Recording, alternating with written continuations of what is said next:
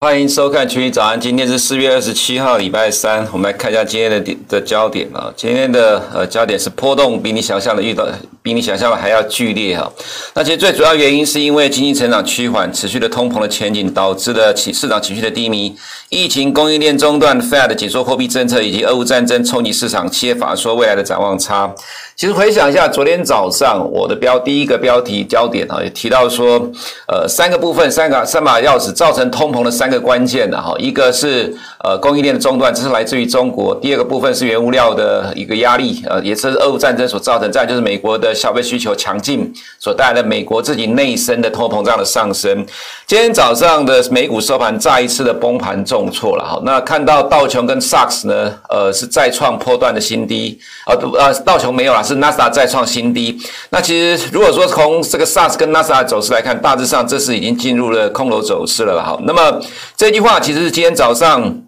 呃，我们看到国际新闻上面的一个呃解读，今天早上的美股收盘的内容，大致上了哈，这几点都跟昨天我们所讲的一样，它是延续的接下来的走势。啊，其实最主要的关键还是两个字，呃，四个字，通货膨胀。我们可以看到呢，Fed 紧缩政策为什么要这样做？当然是因为通膨的问题。再来就是俄乌战争造成了通膨的压力会持续的更久，中国的疫情造成供应链的中断，所以这其实全部都是指同样一件事情，全球的通货膨胀压力正在持续的上升当中，另外一个是企业法说未来展望差了哈。昨天晚上美国十一月公布财报，呃，结果股价是跌的。那么今天凌晨盘后的一堆呃大型的企业公布财报，阿巴贝盘后跌了二点六九 percent，TI 盘后跌了三点二三 percent，Microsoft 盘后跌了四点四九 percent。呃，其实对于今天晚上的美股来看呢、虽然说现在的美股期货呃本来是一度下跌的，现在呃跌幅缩小拉起来，是因为 Microsoft 上来的关系。那 Microsoft 会带动。呃，道琼跟 S M P 五百，呃，另外还有像纳斯达都会呃带动它反弹。不过我们认为大方向上来看，呃，从财报的角度来解读哈，其实整个状况看起来还是不乐观。所以今天我们的标题提到呢，要投资人系好安全带，波动比你想象还要来得更加剧烈。其实你还是要真的搞懂美股到底下跌原因是什么。我们昨天花了很多的时间来解释。通货膨胀也从上个礼拜五到昨天都跟投资人解读了，呃，在上个礼拜四的 Power 在 IMF 里面的谈话里面所呃反映出来的现象，其实它真正的重点就是在于说，既然真呃关键在于通货膨胀的压力呃看起来是非常越来越大，那么对于美国的中央银行来讲，要把它压下来。只有两个方法了，一个就是打压现在的消费，那打压现在的消费呢，你就必须要从呃股市着手；另外一个就是从美国的劳动市场。那么劳动市场原因也在于啊，哈，我们昨天的话看到很多的图来证据来证明，现在美国劳动市场是非常火热，所以必须要把美国的消费跟劳动市场这两个部分压下来，才能够让美国的通货膨胀降温。那我们也昨天也提到，其实，在一月二十四号，Jen Pasaki 白宫发言人说呢。呃，拜登政府不会像川普一样把美国股市当作是施政的指标。其实美股从一月跌到现在已经整整四个月了。我们在一月的第一周跟投资人讲说，我们认为美股看着要进入一个回档整理的修正。到现在整整四个月时间，美股的这一波修正还没有结束。为什么还没结束呢？就是我们今天的第二个焦点。俄乌战争的边际效用，其实我们看台湾很多的解盘节目或者媒体啦，或者是同业的看法，其实对于俄乌战争普遍看到都是说，俄乌战争对于呃股市的影响，这个边际效用冲击正在递减。我记得至少在这两个礼拜，我们在节目中一直说，俄乌战争对于经济的影响没有减少，反而正在扩大当中。我想可能到今天早上，我们来看另外一个焦点，不付卢布就断气了哈。俄国宣布从今天开始对波兰跟保加利亚。呃，断供天然气。那么，俄乌战争俄乌战争的重大升级。那么，德国的压力最大了哈，因为德国高度的依赖俄罗斯的天然气。那么，其实，在两三天前吧哈。德国自己有做了一个估计，如果今年俄国马上减供或者断供，对于德国的天然气的话，俄呃德国今年的经济产值会损失两千四百亿欧元，那么今年的经济会进入衰退，那这会冲击欧洲的经济成长，所以今天欧元又下跌了，美元又上涨。那另外一个世界银行的大，他今天指出来哈，说这个这一次的大宗商品危机会持续到。二零二四年底。那现在才二零二零年，二零二二年的四月底五月初啊。那如果说真的照世界银行所讲，这是大宗商品危机会延续到二零二四年底的话，那其实对于全球压力当然会非常的大。另外一个是我们最近也常常在节目中所提到的。俄乌战争，欧美对俄国的制裁，但是俄罗斯却对全球输出了粮食危机。那你现在看到世界银行说，大宗商品的危机会持续到二零二四年底。如果真的照世界银行所预估的情况的话，那么现在由粮食危机加上原油的价格的高涨，呃，对于通膨的压力来讲，至少了，我们先不要像二呃世界银行看到明年呃二零二四年底，至少到今年年底结束之前。美国的中央银行跟欧呃，或者说其他的已开发国家央行势必要加紧加快紧缩货币政策的脚步。就像昨天呢，哈，昨天我们在第一个标题有提到中国的封锁，昨天呢传出来北京可能也要跟进封锁，结果这个消息反而造成礼拜一的亚洲股市崩盘。原因在哪里？因为担忧供应链中断，造成通货膨胀的压力更大。这会使得美欧央行加紧货币政策紧缩的脚步，所以其实所有的事件发生都归结呃归咎到同样一个原因，就是通膨胀压力可能会越来越大。那么通货膨胀压力如果越来越大的话，这就会对于股市的压力也越来越大，因为美国官方就必须要透过打压消费跟劳动市场来让通膨降温，所以未来你会看到什么呢？啊，美国的经济数据在持续的往下掉，那企业获利也开始往下掉，所以为什么公布的财报到目前为止，如果只是符合预期的呢，没有办法带动股价上涨，因为未来展望都不好，这是目前盘面上所呈现出来的情况了哈。所以，我们今天两个焦点呢，其实告诉投资人，它其实同样一件事情，对于俄乌战争，你不要轻。轻忽了这个状况，你不要只看战争表面上的发展。现在从原先的基辅，俄国从基辅退兵之后转向乌东，其实现在的状况是正在扩大跟延长。那么另外，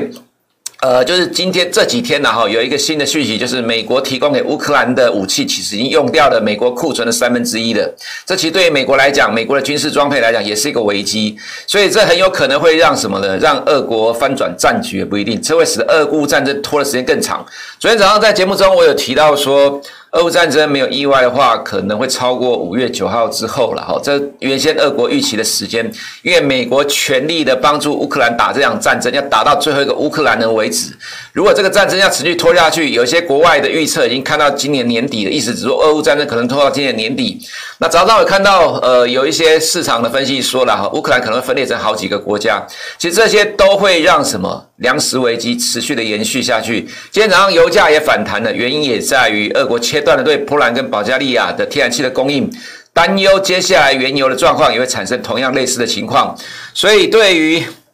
呃金融市场现在的情况来说，呃，投资人你必须要去密切的关注了这样的情况。其实市场上所有的焦点，呃，造成市场剧烈波动真正的关键原因是来自于高通货膨胀，欧美央行必须被迫紧缩货币政策，快速的紧缩货币政策来压制通货膨胀，但是。造成通货膨胀的三把钥匙还没有解决掉，呃，就是你需要这三把钥匙来解决这三个通货膨胀的因素。美国的部分，美国解决自己的，但是俄罗斯它对美欧输出了这些原物料的压力之后，造成油料价格上涨，通膨会持续的延续高档。那再来是中国的疫情，如果没有办法在上半年呃控制住的话，坦白讲，到下半年。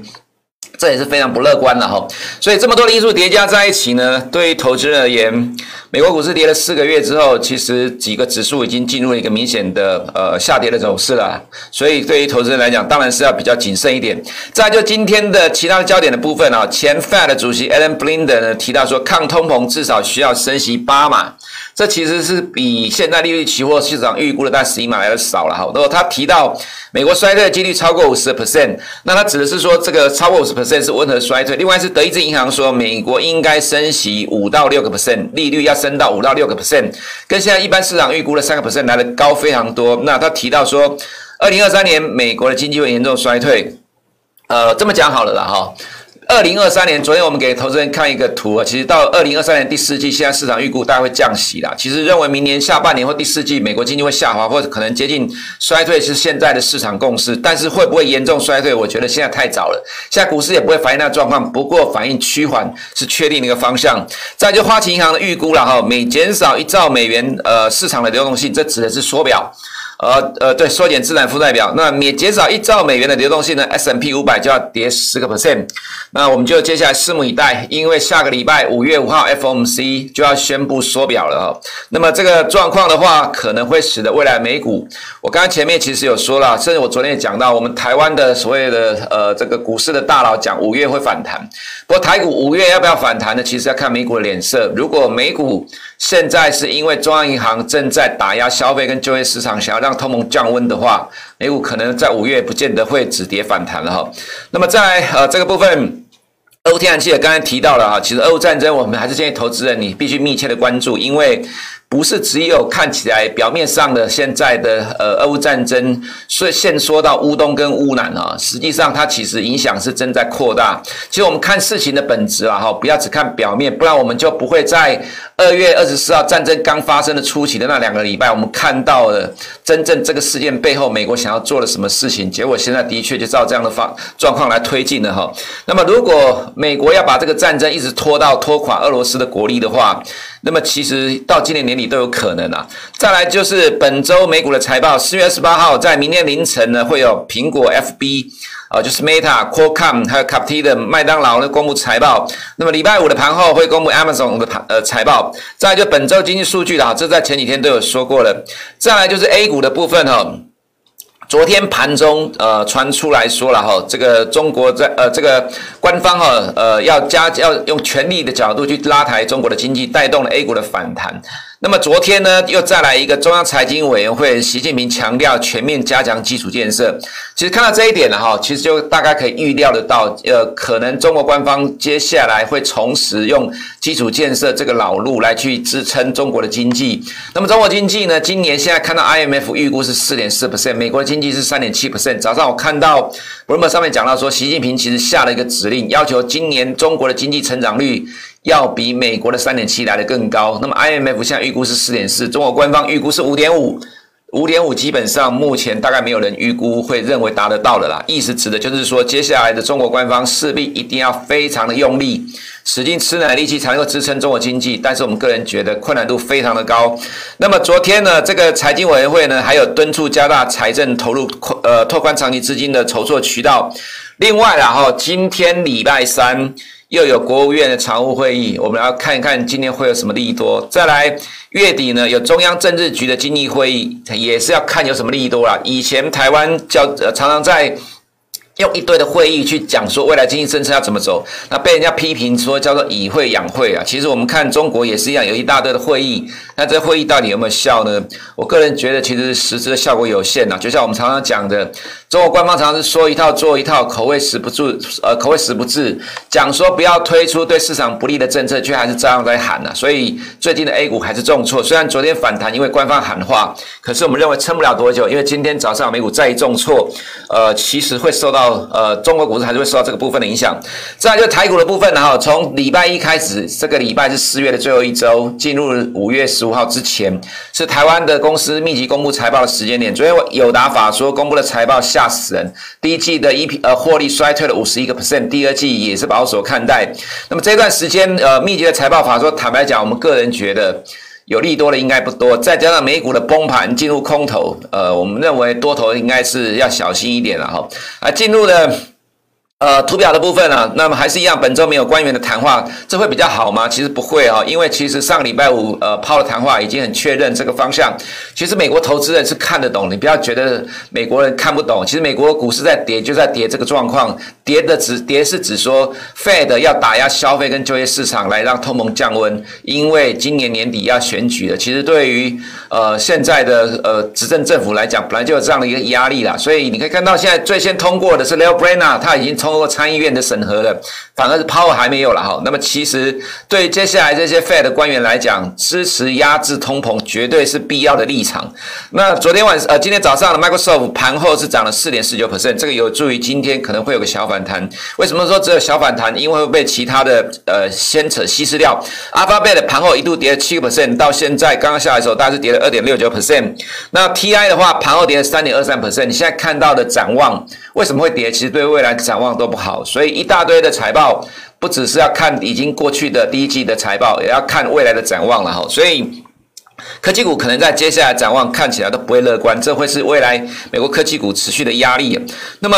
呃，昨天晚上公布经济数据，我们这里因为时间的关系就不花太多时间去解读了。不过大致上看起来，呃呃，房屋呃房地产市场的数据呢是有多有空，跟过去这一段时间以来比较，看起来还是比较呃处于错综复杂迷离的阶段，还需要更长期的时间数据来追踪了哈。那么来看到呃在汇率的部分哦，呃这边大家昨天都有提过，其实建议投资人呢、对我们这个 PPT 档案里面的内容，尤其是在昨天讲的这些东西啊，其实它是一个证据来证明说现在的中央银行。正在借由冲击美国的消费来去降低美国的通货膨胀，也是因为这样的逻辑，所以美国投资呃美国股市才会连续两天的重挫，从呃应该是说从上礼拜五就开始重挫了，一直到本周来讲都是这样的情况，都在反映同样的逻辑。那么这个会使得呢？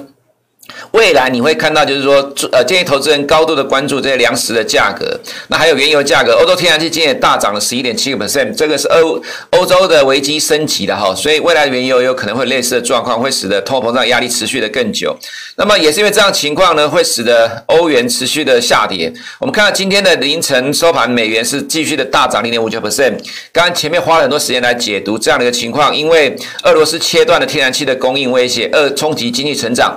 如果德国的呃天然气被断供的话，呃，德国自己讲会损失两千四百亿欧元的产值，德国经济会衰退，所以。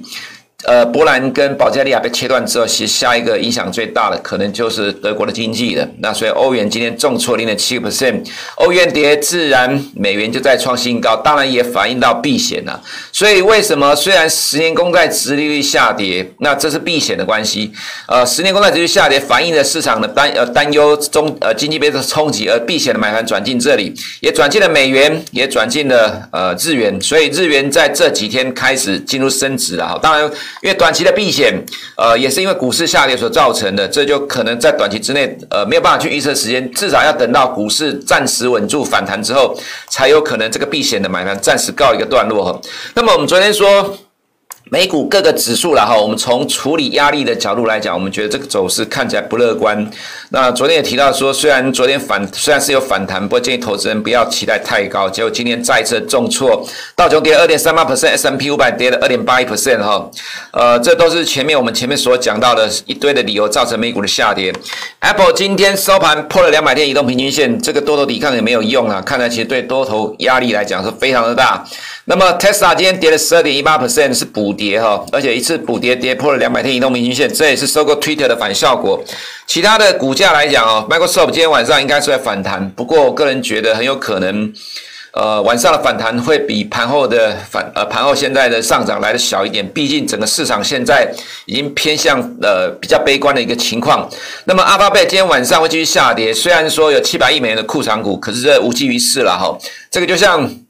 当初在二月呃一月底的时候公布财报一路跌下来，其实在这里面，Alphabet 走势最难看的。Amazon 的股价走势也是一样，今天重挫了四点五八 percent。纳斯达一百的话收盘再破底了哈，其实从去年高点到目前，其实跌幅超过二十 percent，这已经是美国人自己定义的空头走势了。纳斯达也是一样的情况，SARS 更确定了是一个空头走势。那 NVIDIA 呢继续大跌五点六 percent，SARS 也跌了六点一个 percent，所以整体的角度来看。美股现在是全球股市下跌的指标跟中心，如果美股止跌，台股也很难止跌了哈。即使你要看二零零八年的那个状况。台股在二零零八年的十一月先见底之后没有再破底，但是美国是一路的跌到二零零九年的二月才见底往上反弹，所以台股虽然比美股领先三个月见底反弹，但都是低档震荡，因为美股一路破底的过程当中，台股只能在那边坚强的抵抗。现在情况也是一样，如果台股要反弹，你只能等待美股止住不跌。这个情况呢，如果美国要压制消费来来让通膨降温的话。看起来美股的跌势是还没有结束了哈，所以亚洲市场虽然昨天的港股 A 五都有反弹，因为昨天中国央行声明要支撑中国的经济，不过因为今天凌晨美股再一次的暴跌，所以今天港股没意外的话应该会继续跌。对 A 股的状况也是一样，人民币官方调降了呃存款准备金一个 percent，但是人民币照样贬值，因为市场趋势就是如此了哈。美元升值，其实今天人民币应该还会持续的贬值。那么对 A 股，昨天虽然有央行的喊话，不过其实各个指数里面只有 A 五十是跌，是涨的，其他都跌哈。那么就看今天的国常会还有这个中央政治局的经济会议有没有利多。不过我们看整个 A 股的板块哈，其实投资人你要去留意在 A 股里面的证券板块，因为进入空头走势了，证券股的跌呃。这个跌势也躲不掉，再来是保险的部分，跌翻了哈，所以你不要只看 A 五十是涨的，其实整个大架构上来看，呃，金融股、保险股看起来是一个呃很快速的下跌的趋势哦，这个其实让 A 五十很难呃这个反弹维持太久，那么创业板走势也是让。在昨天的官方支撑中，还是再一次的破底。宁德时代、招商银行都继续的破底哦。A 五十，坦白讲，昨天虽然谈，我觉得今天可能还是撑不住了。那么至于对于台股的部分呢，昨天已经花了很多时间来解释了。现在整个大架构上来讲。呃，对于多头比较不利。那么昨天我们提到说，这个地方加权指数本呃即将死亡交叉，在昨天下跌之后，呃已经是死亡交叉了哈。那除了昨天所讲到两点之外，另外一个是第三点，建议投资人去关注一个现象，就是个股的利多不涨、利空下跌的情况，每天都一堆。那如果有公布财报或法说的，你就特别去注意一下股价怎么反应呢？像今天早上的友达，昨天的法说没有意外，一定是重挫啦。这个其实对今天台股压力也很大。OTC 的状况也是一样，一堆的个股利多不涨，利空下跌。这个对于台股的投资人而言，呃，尤其是多方，虽然我们常一直在强调有人在护盘、在照顾，让你觉得好像都有机会，但是如果你去回顾一下从四月以来这波的下跌。这里即使有下影线，照样后面是破底下跌。这里给你拉强势反弹，后面照样给你破底下跌。盘有人照顾没有错，可以让你觉得很温暖、很开心。你会觉得好像迟早会反弹，可是最终都让你失望了哈。所以对于投资而言，呃，我们觉得如果美股没有办法止跌的话，对于台股的多头你也不用期待太高。以上是我们今天群益早安内容，我们明天见。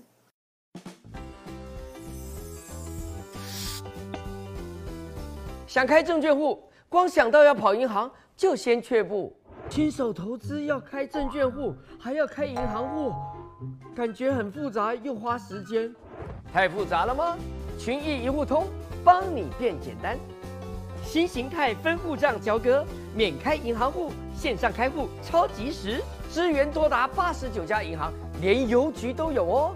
加上政府立法保障，主管机关大力推动，更放心。免除实体存折和金融卡，简便又环保，那么方便。手持一户通，让你投资秒精通。群益一户通，立即了解更多。